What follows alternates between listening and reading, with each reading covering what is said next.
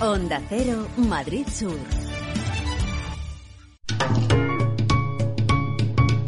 Lubricantes Total patrocina Auto FM. Lubricantes Total.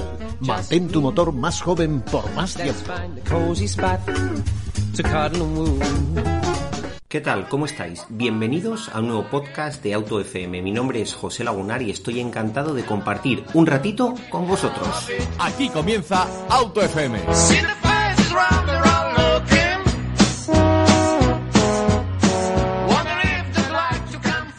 Hoy tenemos un especial doble.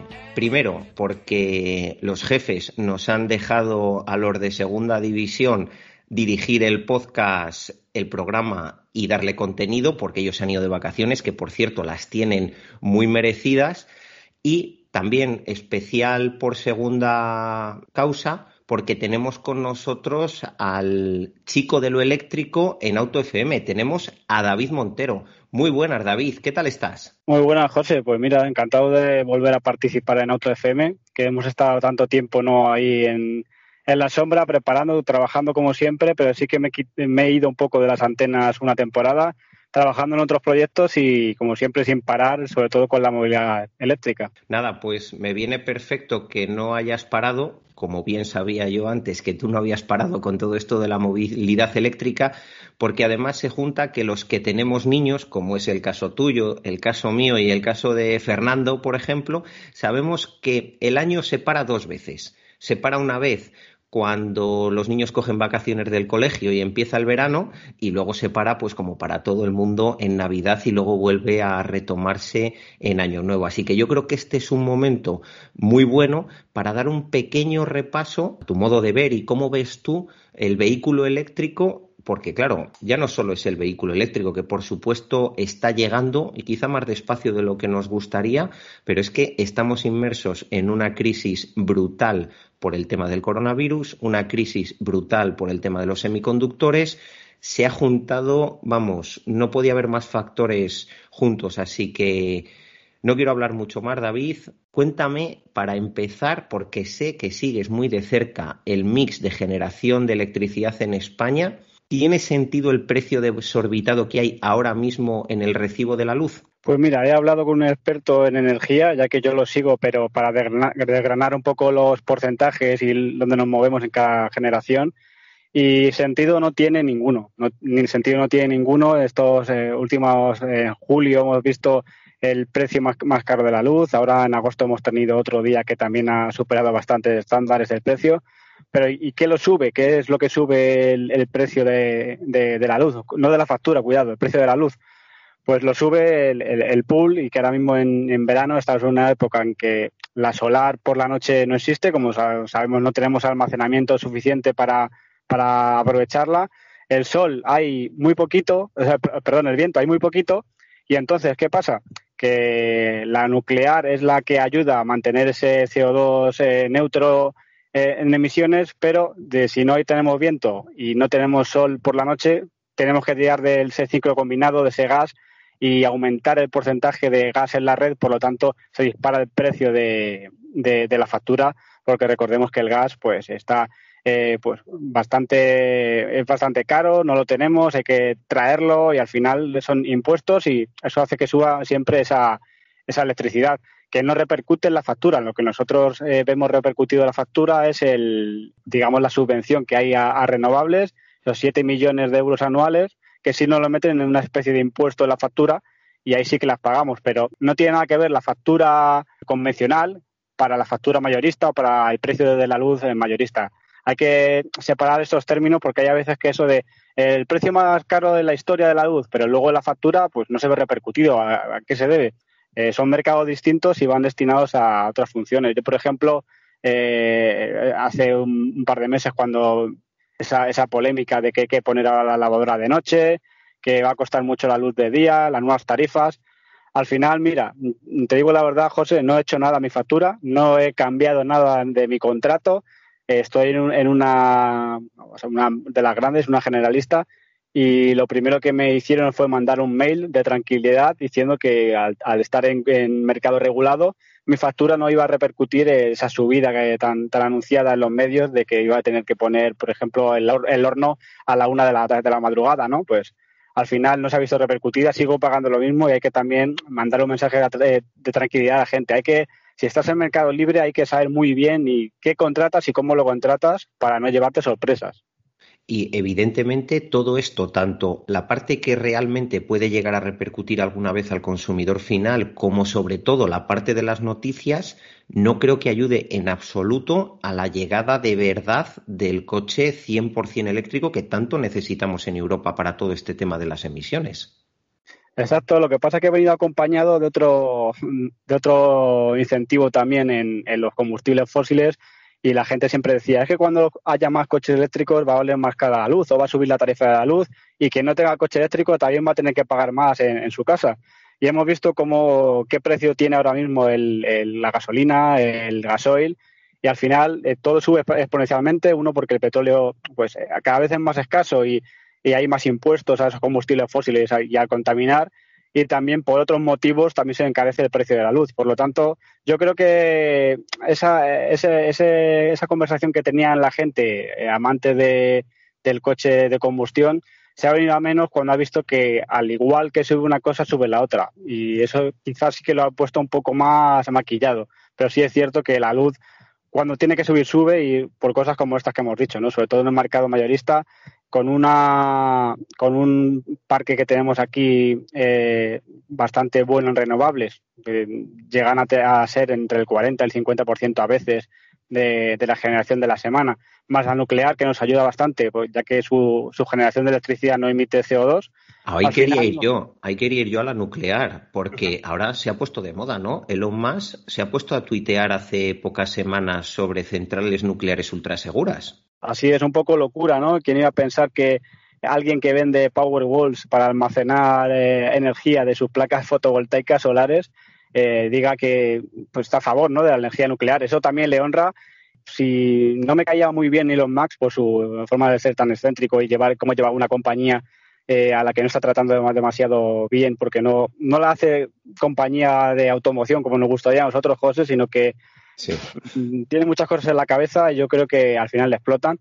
Pero ahí está como alguien que está en el mercado eléctrico, sobre todo con las renovables, ha, confirmado ¿no? y se ha rendido a decir que la nuclear también, al no emitir CO2, no emitir gases contaminantes, también es una energía muy válida para ayudar a las renovables en ese ansiado pues 100% eh, que no tengamos eh, eh CO2 en la atmósfera, ¿no? Una energía 100% limpia, que está muy, muy todavía lejos de llegar se decía 2050. Hay algunos que llaman expertos que dicen que llegará en 2035 un 95% de, de energía solar para todo el mundo, que no sé ojalá, eh, en qué planeta. Ojalá, pero es literalmente imposible.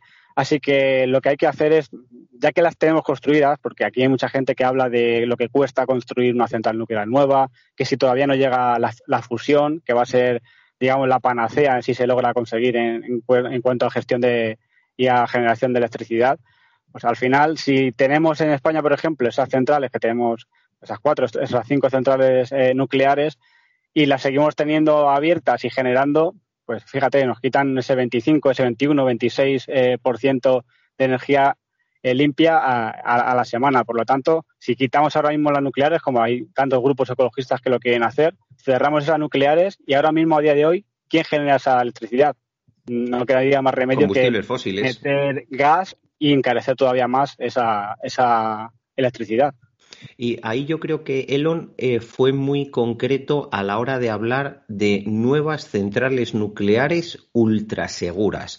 Y, y es que hay como mucho mito alrededor de la seguridad, tanto de las centrales nucleares como del propio coche eléctrico en general. Y fíjate que yo creo que ahí Elon estaba hilando fino a la hora de hablar de ultraseguridad porque también leí hace poco unas noticias en las que bueno pues eh, había salido ardiendo por algún problema técnico una planta de fabricación de baterías y claro, los bomberos debían de llevar días y días intentando apagar el fuego porque no es realmente sencillo sofocar un incendio en una, en una planta de fabricación de baterías.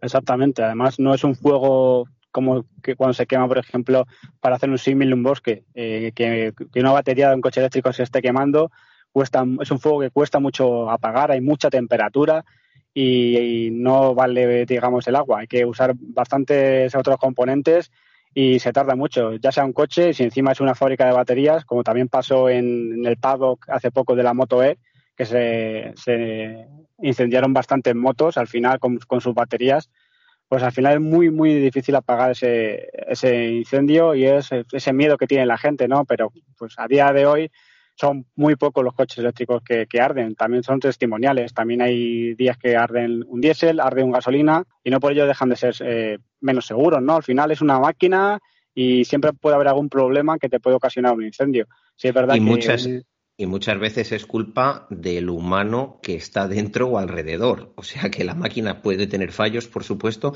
pero que es que hay veces que se hacen malas manipulaciones, malas historias y, eso al final, pues como bien dices, pasa, gracias a Dios, muy pocas veces, pero pasa absolutamente en todos los tipos de vehículo. Así es. De hecho, me pasaste una noticia esta semana corrígeme si me equivoco, que General Motors había dicho que no aparcaran ¿no? En, sus garajes a los propietarios de sus coches eléctricos, ¿no? ¿Cómo era, José? Sí, efectivamente. En el mundo de la automoción hay muchas revisiones de posibles fallos y aquí General Motors, en concreto en el modelo Chevy Bolt EV, pues eh, hasta que esclarezcan qué es lo que pasa exactamente, ha dado dos recomendaciones a los usuarios. Primero, no aparcarles dentro de las casas y sobre todo no dejarles cargando por la noche.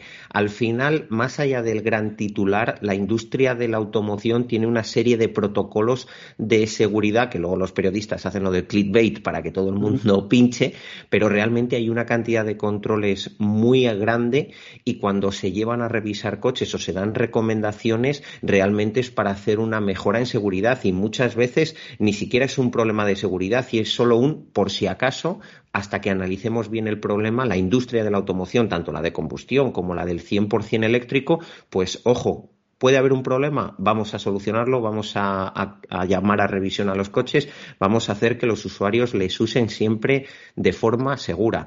Pero hilando con lo de incendio, solo por hacer un pequeño paralelismo, lo que está siendo brutal es la crisis de los microchips, de los semiconductores, y esto, ¿cómo está afectando en concreto a los vehículos 100% eléctricos? Exacto. terminando ya los incendios, decir que hace unos meses también Hyundai con su Kona tuvo problemas y lanzó la misma noticia a, sus propietarios que no aparcaran dentro del coche, que no lo cargaran en sus casas y al final se llamaron a revisión y eh, algo por lo menos de lo que hacen las marcas es estar siempre pendiente de, su vehículo, saben exactamente qué número de, bastidor y en qué fecha puede estar afectado por esa llamada a revisión para solucionar cualquier problema. Y a veces llaman a tu coche cuando no tiene el problema, pero simplemente tienen que asegurarse de que no va a pasar nada y son distintas eh, medidas de seguridad que, porque ha pasado a lo mejor un caso o dos, pues tienen que estar muy pendientes y, solucionarlo para que no llegue a más y sobre todo lo que dices, los medios se quedan con ese titular y parece que todos los coches eléctricos están ardiendo o que todos los coches de esa marca se han prendido fuego cuando no es así. Y, sí, volviendo a, lo que ha dicho de los semiconductores, eh, ha habido bastantes retrasos en fábrica, incluso cierres a veces por falta de suministro. Primero por la crisis de los llamada de los semiconductores o chips, pues eh, piezas eh, que, lleva cualquier dispositivo ya en un coche, como el pretensor del cinturón, el airbag, cualquier centralita, pues qué coche no lleva tanto eléctrico de combustión ya un microchip para todo. Y se ha visto pues con una crisis grande porque no había suministro de piezas, no había material y al final ha habido un gran parón de que ya han avisado tanto el grupo Volkswagen como Tesla que ya se han recuperado totalmente, tanto de esos semiconductores como de algún material más que faltaba, que ya parece que la crisis está medio resuelta. Y también me ha llegado información de que han tenido algún problema con algún suministro en fábricas para hacer motores o cualquier otro, otro componente del motor en cuanto a tipos de aceros o aleaciones que también han tenido retrasos y que, y que no había, no, no podían suministrar más. Y a yo siempre hago el, mismo comentario, yo siempre me decían, eh, ¿en qué invierto? ¿Invierto en Tesla? ¿Invierto en, oro? ¿Invierto en el Bitcoin? Y yo siempre he dicho, invierte en acero, Pues eh, fíjate, es que lo que ha sucedido con el acero, eh, con el acero normal, es increíble cómo se ha multiplicado el precio precisamente por la escasez, por la ley de la oferta y la demanda y por problemas ocasionados y derivados, por supuesto, de todo el parón del coronavirus, tanto en las extracciones de minería primarias como en las fundiciones y en los stocks. Pero es que si nos vamos al mundo de la automoción, es que no estamos hablando de aceros normales, aceros de, que se usan en construcción, es que estamos hablando de aceros de alta resistencia, ultra alta resistencia, aceros al boro, son aceros súper específicos que no se hacen, por supuesto, en todas las fundiciones y que, claro, cuando no hay materia prima, el precio se dispara, es una subasta literal al alza porque ningún fabricante quiere parar su planta productiva. Así que se ha juntado el hambre con las ganas de comer, los microchips con el acero, ojo, y con otro montón de materias primas que a lo mejor no repercuten tanto en el total del coche, pero hay polímeros que también se han disparado de precio. Realmente todas las materias primas están al alza, al menos todas las materias primas que se usan para fabricar coches, tanto eléctricos como de combustión. Exacto, y algo como has dicho con el polímero que llevan algunos neumáticos antipinchazo, pues al final no tiene microchip, no tienes acero para fabricar tu coche y tampoco le puedes poner neumáticos, pues han ocasionado que, que varias fábricas tengan que encerrar unos días, unas semanas porque directamente no podían continuar con su cadena y eso es catastrófico para cualquier marca, ¿no? Bueno, para la marca, para la economía de la zona, para todas las empresas auxiliares y al final para el producto Exacto, hay algún pedido que luego que se cae de esos clientes que dicen, no, es que tu coche se retrasa un año, pues, pues no lo quiero y al final todo repercute, ¿no? Sí, sí, todo repercute y sobre todo en un país que es eminentemente fabricante de coches para el resto del mundo. Entonces, claro, cuando alguien en Alemania cancela el pedido de un coche que se está fabricando en cualquiera de las plantas españolas, pues al final le repercute a España muchísimo, muchísimo más que a ese alemán que al final pues se va a comprar otro coche de otra marca o de la misma de los que hay en stock. Y otro tema que me da curiosidad, yo no sé, porque leemos noticia tras noticia, las matriculaciones de vehículos nuevos no terminan de despegar, caen. ¿Qué está pasando o cómo ves tú las matriculaciones de los 100% eléctricos aquí en España? Pues mira, hace poco también ha salido la noticia de ese Tesla Model 3 que ha batido también récord del segundo coche más vendido en Europa y metiendo en el mismo saco también que los de combustión. Por lo tanto, ¿Qué estamos haciendo mal, por ejemplo, en España? Porque si hablamos a nivel de Europa, el coche eléctrico va bastante bien o va bastante mejor de, lo que se esperaba, va subiendo muchos porcentajes. Y en España yo creo que, como ya hemos dicho muchas veces, aparte de, una cuestión de, pues de, nuestra cultura o de cómo hemos vivido estos años y que supone un cambio bastante exponencial en, en, llevar un coche ahora mismo y conducirlo en nuestro país, está el tema de recarga. Somos uno de los de los países de Europa eh, más punteros que tienen menos puntos de recarga. Y eso hace pues, crea mucha incertidumbre ¿no? en el comprador al final. Eh, directamente yo tengo un caso conocido de alguien que dejaba su coche de combustión, le gustaban los eléctricos, ha tenido varias semanas probando varios eléctricos para ver por cuál se, decidía y al final se ha visto en pues en, en, el dilema de qué hago, me lo compro, yo que por si acaso de vez en cuando hago un viaje y tengo que planificar y aunque me gusta mucho el coche y al final José se ha comprado un híbrido enchufable, el paso intermedio. ¿Y por qué? Porque a la gente yo creo que todavía le da miedo el no saber dónde están los puntos de recarga, la facilidad de acceder al punto de recarga, cómo se paga, porque hay bastantes odiseas, así por fin se puede unificar el método de pago de llegar, enchufar y pagar y simplemente pues pasar tu tarjeta, ¿no? O algo, algo simple, algo como hacemos ahora con, con el combustible y al final todo va sumando eh, porque ya los precios están bajando bastante, ya no es tanto el dilema del precio porque tanto coche de combustión como eléctrico prácticamente en algunos modelos están a la par y en algunos el eléctrico ya vale menos. Sí, pero, permíteme un inciso, también es porque los fabricantes de coches han subido mucho el precio de los coches de combustión, ¿eh? Así es, con la ley de, emisiones eh, ya avisó ya hace muchos años Noruega, ¿no? En el que penalizaban el coche de combustión a favor del coche con menos emisiones y al final, digamos que obligaba al comprador a comprarle el coche más asequible para pues porque te salía más barato.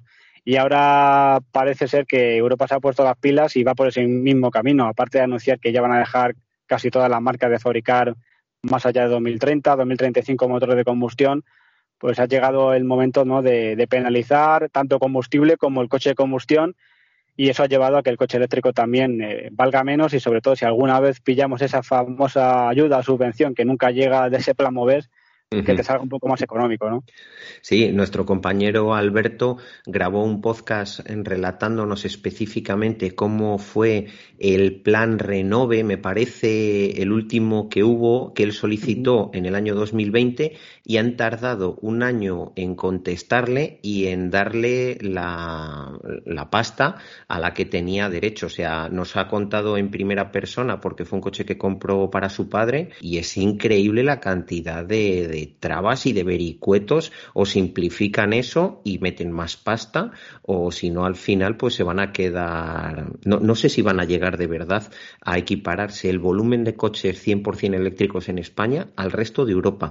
Mira, tenía ahora delante los, los 10 coches 100% eléctricos más vendidos de Europa y no me llama la atención, pero el Tesla Model 3 que digamos que no es el coche más vanguardista que hay ahora mismo en 100% eléctrico, tiene 66.000 matriculaciones. El Renault Zoe 30.000 la pareja del ID3 y el ID4 están muy, muy parejados, valga la redundancia, el ID3 con 30.000, el ID4 con 23.000, el Kona con 21.000, el Kia Niro con 20.000, el Peugeot 208 con 20.000, el Fiat 500 con 19.000, el Volkswagen Up 17.000, el Nissan Leaf 15.000. Esto lo vemos en países europeos y más bien nórdicos. En España eh, no, vemos estos coches por las calles al volumen que se ven en otros países de Europa. Exacto, ya se van viendo más, sobre todo ese Tesla Model 3 que lidera el ranking. En España ha tenido bastante aceptación y volvemos a lo mismo. ¿Qué coche es el más vendido en Europa y luego qué coche es el que más ves en España? Ese que te garantiza cargar, el que tiene una buena red de recarga por nuestro país y el que la gente no tiene miedo ¿no? a circular con él.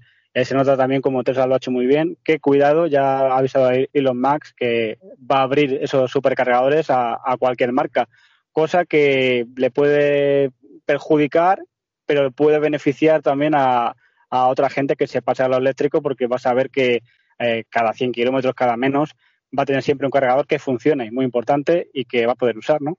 Yo creo que sí lo va a liberalizar y que realmente quizás pierda un poco de negocio en cuanto a la venta unitaria de vehículos 100% eléctricos, pero va a ganar una recurrencia en el cobro de electricidad o de recarga de electricidad brutal. Es que han invertido muchísimo dinero en hacer la única red real que hay para cargar coches eléctricos, es que es la única que es real de verdad y que funciona y que lleva funcionando mucho tiempo. Ojalá la abra porque creo que va a ser sobre todo bueno para los usuarios del 100% eléctrico, pero va a ser buenísimo para su bolsillo, vamos, no me cabe la menor duda. Así es, eh, algún beneficio tiene que tener, no lo va a hacer eh, Elon no hace nada que no tenga estudiado, aparte de, escribir en Twitter, que ahí no se lo estudia mucho. pero bueno, o no sabemos porque decisiones. No sabemos, porque al final, eh, cada vez que él pone un tweet, sube el Dow Jones, baja el Dow Jones. A lo mejor parece que se hace el tonto y en realidad lo tiene súper medido para con sus eh, con su equipo de trading para siempre comprar en el momento adecuado y vender en el momento adecuado. Tiene un poder brutal. Sí, cuando tienes una persona tan influyente, yo creo que cualquier cosa eh, están todos esperando ¿no? a darte ese like o a influir en algo que has dicho. Pues ahora me gusta, por ejemplo, me gusta U2.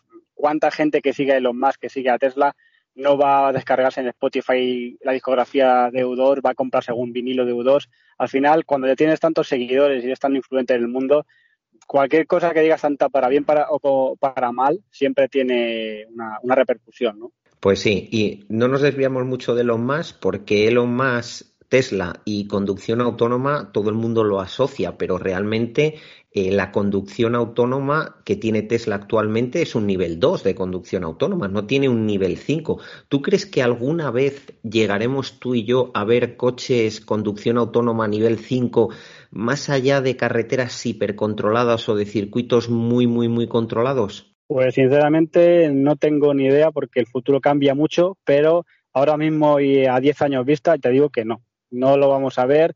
Eh, no sé si sacarán como siempre prototipos o el típico coche nivel 5 que hay en, Estados Unidos donde las calles son perfectas, todas las ah, manzanas son cuadradas y puede el coche trazar perfecto.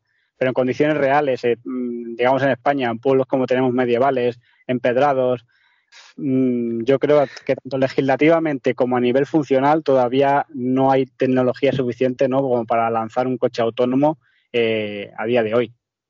Y, ya se ha hablado bastantes veces.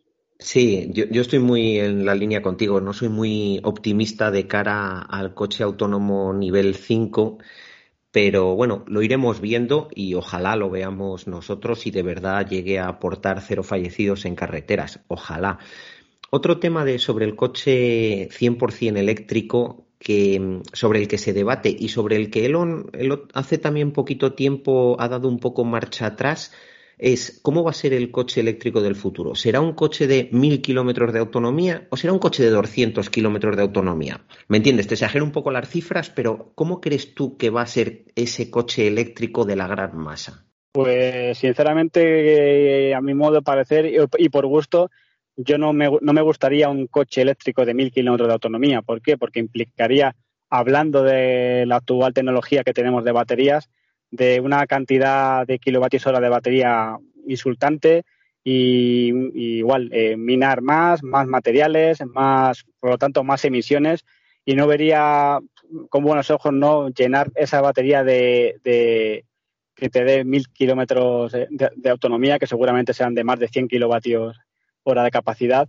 cuando aparte de estás cargando el coche, mm, si no es 100% renovable, también estás generando emisiones y si siempre tienes una batería más grande y la quieres llenar siempre, al final vas a tener lo comido por lo servido, ¿no? Entonces, un coche eléctrico con una lo que tiene que tener es una buena red de recarga que te permita hacer, con, yo creo que la, con unos 400 kilómetros eh, de, de media de autonomía estaría más que suficiente, ya los hay, y si pues a un coche mediano, tenemos ahora ese ID4, ese ID3, el Kona, el Niro, ya tienen unas buenas autonomías y le, pones una buena red de recarga, es que no haría falta una autonomía de mil kilómetros porque eh, yo no sé tú, José, pero yo incluso yendo con combustión, cuando hago más de 300 tengo que parar, ya sea baños, tirar piernas, beber un café, tomarme algo, pero la y sobre todo con familia, que lo sabrás, eh, el camino te, viene a parar, ya no somos eso, esa gente de 18 años que se hacía Barcelona-Madrid del tirón para llegar antes o, porque quería Gracias ir Gracias a, Dios hemos madurado. Gracias a Dios. No, a ver, por supuesto, eh, yo cada dos horas como mucho paro, vamos, pero súper por supuesto y seguro que la mayoría de oyentes de Auto FM también paran. Puede haber algún cafre que tire un poco más, pero es que son auténticas locuras eh, tirar más. Y yo creo que, como tú bien dices, es que el key de la cuestión va a estar en esa red de recarga, que sea fácil, que sea rápida, ir rompiendo barreras, ir rompiendo mitos y al final hay muy poca gente que haga tantos kilómetros como hago yo y a nosotros pues todavía durante bastante tiempo tendremos que tirar por nuestras circunstancias de, coches diésel, pero realmente la inmensa mayoría de la gente con esos Kona o con ese ID4 o ID3, con esas autonomías de 400 kilómetros, vamos, tienen de sobra y de requete sobra. Y si te vas una vez al año de vacaciones desde Santander a Cádiz, pues si hace falta te alquilas un Golf eh, diésel y te bajas con el Golf diésel para que con un solo depósito llegues hasta abajo, aunque cada dos horas pares a estirar las piernas. Exacto, y además que gente como bien dicho, como tú, que tiene que hacer muchos kilómetros, o la gente está preguntándose, ¿y los transportistas, no? Un camión.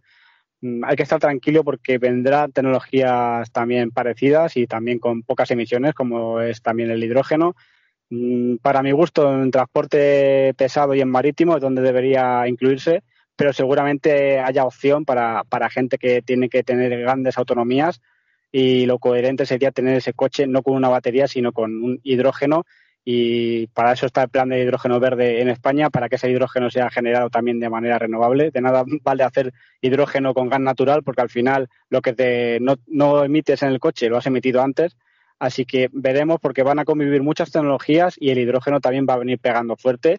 Y esto sí, a lo mejor tarda un poquito más porque si hay pocos puntos de recarga, ya no digo hidrogeneras en España.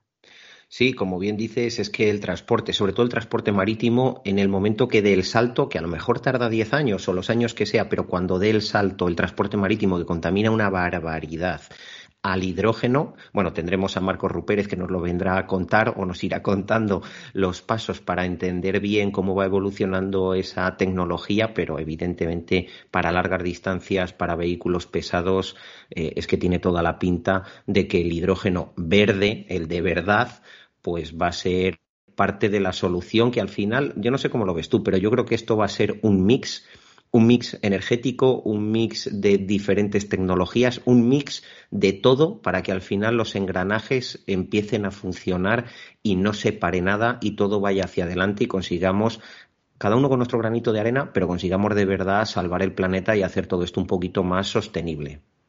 Exacto, al final van a vivir muchas eh, tecnologías en, las últimas eh, décadas y lo que en, principio habrá más diésel, más gasolina, irán poco a poco, ya sea por impuestos o porque dejan de fabricarse varios motores, etcétera, o por el precio del vehículo, irán a menos, pero tiene que venir una tecnología también que, te permita hacer lo que se hacía con esos coches, pues mejores baterías, coches a hidrógeno, seguirá también seguro algún coche a gas, como hemos visto, y sobre todo eh, la incógnita de si llegará a nivel de usuario esos combustibles sintéticos o qué llevará. Como el futuro no está escrito, veremos, pero la, tendencia va a ser siempre ir a, menos emisiones. Por lo tanto, de momento el eléctrico tiene ganada la partida y el hidrógeno hay, hay mucha gente implicada en el que también salga adelante y también va a ser muy necesario. Genial. Y sobre todo para los amantes de los coches, el podcast de Auto FM en el que estamos, pero yo creo que estrenas nueva temporada dentro de poquito en Pásate a lo eléctrico. ¿Qué novedades nos vas a traer en tu podcast más personal, por así decirlo? Pues sí, José, la verdad que ya llevamos muchas temporadas y nos cuesta hacer mucho cada programa porque siempre te, intentamos traer un invitado top en el que es el tema a tratar de, de la semana. Siempre que tenemos un episodio, digamos, sobre energía o sobre algún modelo de coche en concreto, alguna marca, intentamos atraer a gente que se dedica a ello, no gente que trabaja en otra cosa y puede hablar a ratos libres de, ese tema, sino gente que trabaja, que ha estudiado en ello bastantes años y que tiene mucha experiencia. Y eso yo creo que lo ha hecho un podcast de los más, eh, digamos, atractivos al oyente porque hay a veces que traemos cosas ¿no? que yo, por ejemplo, no he oído en, en, otros podcasts y sí es verdad que este año se han animado a participar muchas marcas eh, de automóviles, muchas marcas también de, motos, eh, top, muchas marcas de, bicis eléctricas y luego bastantes expertos en, energías. Así que esta eh, se avecina, como siempre, una temporada muy, muy buena y también con invitados nuevos y gente que repetirá eh, pero sobre todo ya te adelanto algún tema que también trataremos, eh, un tema en actualidad de, estas últimas fechas, que es ese retrofit o cómo hacer eléctrico un coche de combustión. Así que si merece la pena o no, y bastantes opiniones sobre por qué es bueno o por qué no es bueno hacer esto. Me parece un temazo, me parece que va a estar, como dicen los jóvenes, trending topic durante mucho tiempo, porque ahí está parte del pastel transformar coches a 100% eléctricos. Me parece un tema muy bueno, pero lo que sí que te quiero pedir es que no dejéis al final del programa esas canciones cachondas que de vez en cuando metéis de banda sonora y sobre todo la sección de historia del coche eléctrico o la historia del coche eléctrico en España. Me parece que esas pinceladas también aportan mucho a un podcast que, como bien sabes, no me pierdo ningún programa. Pues estate atento, José, porque eh, también de, historia eléctrica tenemos un, vamos a tener también un especial y una persona que conoce mucho los inicios de la movilidad eléctrica y también se va a pasar por el podcast para, para hablarnos de cómo empezó todo, ¿no? Y sobre todo movilidad eléctrica no de ese EV1 de, de los 90 de General Motors que apareció, sino de cómo empezó todo esto y de coches de principio de siglo. Así que estate atento porque arrancamos fuerte esta temporada. Genial, pues ya estoy deseando que llegue septiembre, que arranquéis y poder volver a disfrutar de vuestros podcasts. Pero, a ver, tú eres el chico del eléctrico en Auto FM, eres el chico del eléctrico en Pásate lo eléctrico, pero últimamente en redes sociales te veo que te has pasado al baloncesto del todo. ¿Qué pasa? ¿Que es que no solo de eléctricos vive el hombre? Pues condicionado, digamos, por la afición reciente de mi hijo al baloncesto, he vuelto a retomar mi afición que tenía ya casi aparcada, eh, porque te cuento un poco mi historia. Yo jugué al baloncesto, digamos, hasta los 19, 20 años, momento en el que estaba mi momento top, que me gustaba bastante, jugaba todo el día, hasta que en un partido eh, de una liguilla que echábamos en la ciudad de Leganés, en Madrid, de la que quedamos subcampeones, pues al terminar me noté unas pequeñas molestias en la rodilla, cosa que cada vez que volví a entrenar me, seguía pues teniendo una ligera molestia, así que acudí al médico y directamente me dijo, mira, ¿a qué juegas? ¿Al, baloncesto? Pues hasta aquí llegó tu carrera, si no te quieres quedar sin rodillas o si quieres ponerte una prótesis ya, eh, o te lo tomas como un hobby o hasta aquí ha llegado tu momento profesional, digamos. Así que ahí lo aparqué, jugando pequeños 21 como todo el mundo hace, como un abuelillo en los fines de semana y hasta que ha vuelto mi hijo y me he dado cuenta de que después de 20 años eh, mi rodilla me ha dado una tregua. Y la verdad que pues he vuelto ¿no? a, esa, afición que tenía. Antiguamente, pues, seguía siempre la, NBA, soy muy fan de toda la vida desde que jugaba Michael Jordan de los Chicago Bulls. Y esa es la única eh, plantilla que sí he seguido durante estos años, aunque no lo practicaba. Y sabía quién, quién manejaban o qué, cuáles son, eran sus jugadores, pero sí que es verdad que la mayoría de plantillas las he ido olvidando y no las seguía tanto como, como hasta ahora y ya me vino este año de nuevo el, gusanillo, ¿no? Se metió de nuevo el baloncesto eh, en mis venas tirándome, ¿no? Con ese aliciente de, mi hijo y bueno, pues ya he vuelto a, saber de, esa liga que tanto me gustaba antes, a, conocerme de nuevo las plantillas y cada jugador y la verdad que muy gustosamente, ¿no? De, de volver a algo que fue tan importante en mi vida, ¿no? Y, y, ha vuelto para quedarse y pues, que, nos hace también tan feliz y como bien has dicho, un deporte de equipo en el que yo creo que hay pocos eh, deportes eh, en la historia, ¿no? Que, que, sea tan de equipo y tan de hacer amigos y familia como ese, como ese baloncesto, porque yo he jugado también en muchos años a fútbol y ese sentimiento que hay en un equipo de baloncesto, ese compañerismo, no lo, he, no lo he visto en ese deporte, ¿no?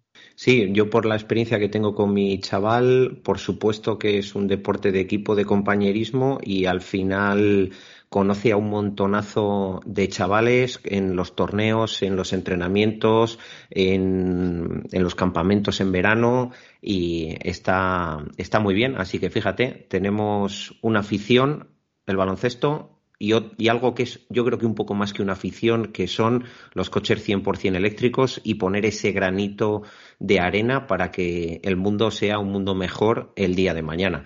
Así que muchísimas gracias David por dar un pequeño repaso en este fin de curso escolar o previa al nuevo curso escolar hablando de eléctricos y un poco de actualidad y te espero en Auto FM en el Tertulión a partir de septiembre que inauguramos temporada y espero, nos ha prometido Antonio, que ya con estudios. Así que a ver si por fin podemos dejar de hacer los programas cada uno desde nuestra casa, con el micro, con los cascos, pero sin realmente vernos la cara y sin disfrutar de problemas, Con problemas de ordenador, eh, José, que se me apaga, que ahora no puedo entrar, que la cobertura qué horror, la verdad, de, tiempo, ¿eh? Sí, y yo fíjate, lo que más he hecho en falta es el rato de antes de grabar y el rato de después de grabar. Ese rato en el que cuentas anécdotas que luego no se pueden contar en antena. Ese, a, mí eso es lo que, lo que más echo de menos y de verdad estoy deseando de poder retomar la normalidad. Por supuesto, primero, a nivel de salud pública, que todo el mundo pueda, pueda recuperar sus vidas y por desgracia hay muchas personas, demasiadas, que no las van a recuperar pero en lo que es el trocito de la radio, es que nos encanta la radio, David. Necesitamos estudios y micro de verdad. Exacto. Esperemos que podamos volver a ese, estudio, juntarnos todos y, pues como siempre, hacernos esa foto típica de al final de, la jornada con el invitado del día en la que nos gustaba tanto salir, ¿no? Y al final con lo que te quedaba de la semana, ¿no? Que venga, que el viernes tengo radio. Efectivamente, venga que el viernes tengo radio, era como nuestras pequeñas mini vacaciones. Nada, David, pues muchísimas gracias por este pequeño especial en el que al final no ha sido tan pequeño y te emplazo a vernos, nada, ya en septiembre en el tertulión de Auto FM. Pues nos veremos ahí en septiembre, José, y con eso, con ganas de volver al estudio y con, y con ganas de contarnos la actualidad de, los vehículos cero emisiones, porque ya no sabemos decir si vehículos eléctricos o qué, porque no sabemos qué nos va a llegar, así que nos quedamos con esas cero emisiones y a ver qué nos llega en el futuro y pues siempre os lo, lo contaremos en Auto FM, ¿no? Genial. Y ya sabéis, todos nuestros oyentes, muchas gracias por seguirnos. Tenéis todos los podcasts en todas las plataformas de podcast que hay en el mercado. También os podéis seguir en redes sociales, en arroba autofm radio. Y si tenéis cualquier tipo de consulta o incluso crítica, perfectamente la aceptamos en info.autofm.es. Lubricantes Total te ha ofrecido Auto FM. Lubricantes Total. Mantén tu motor más joven por más tiempo.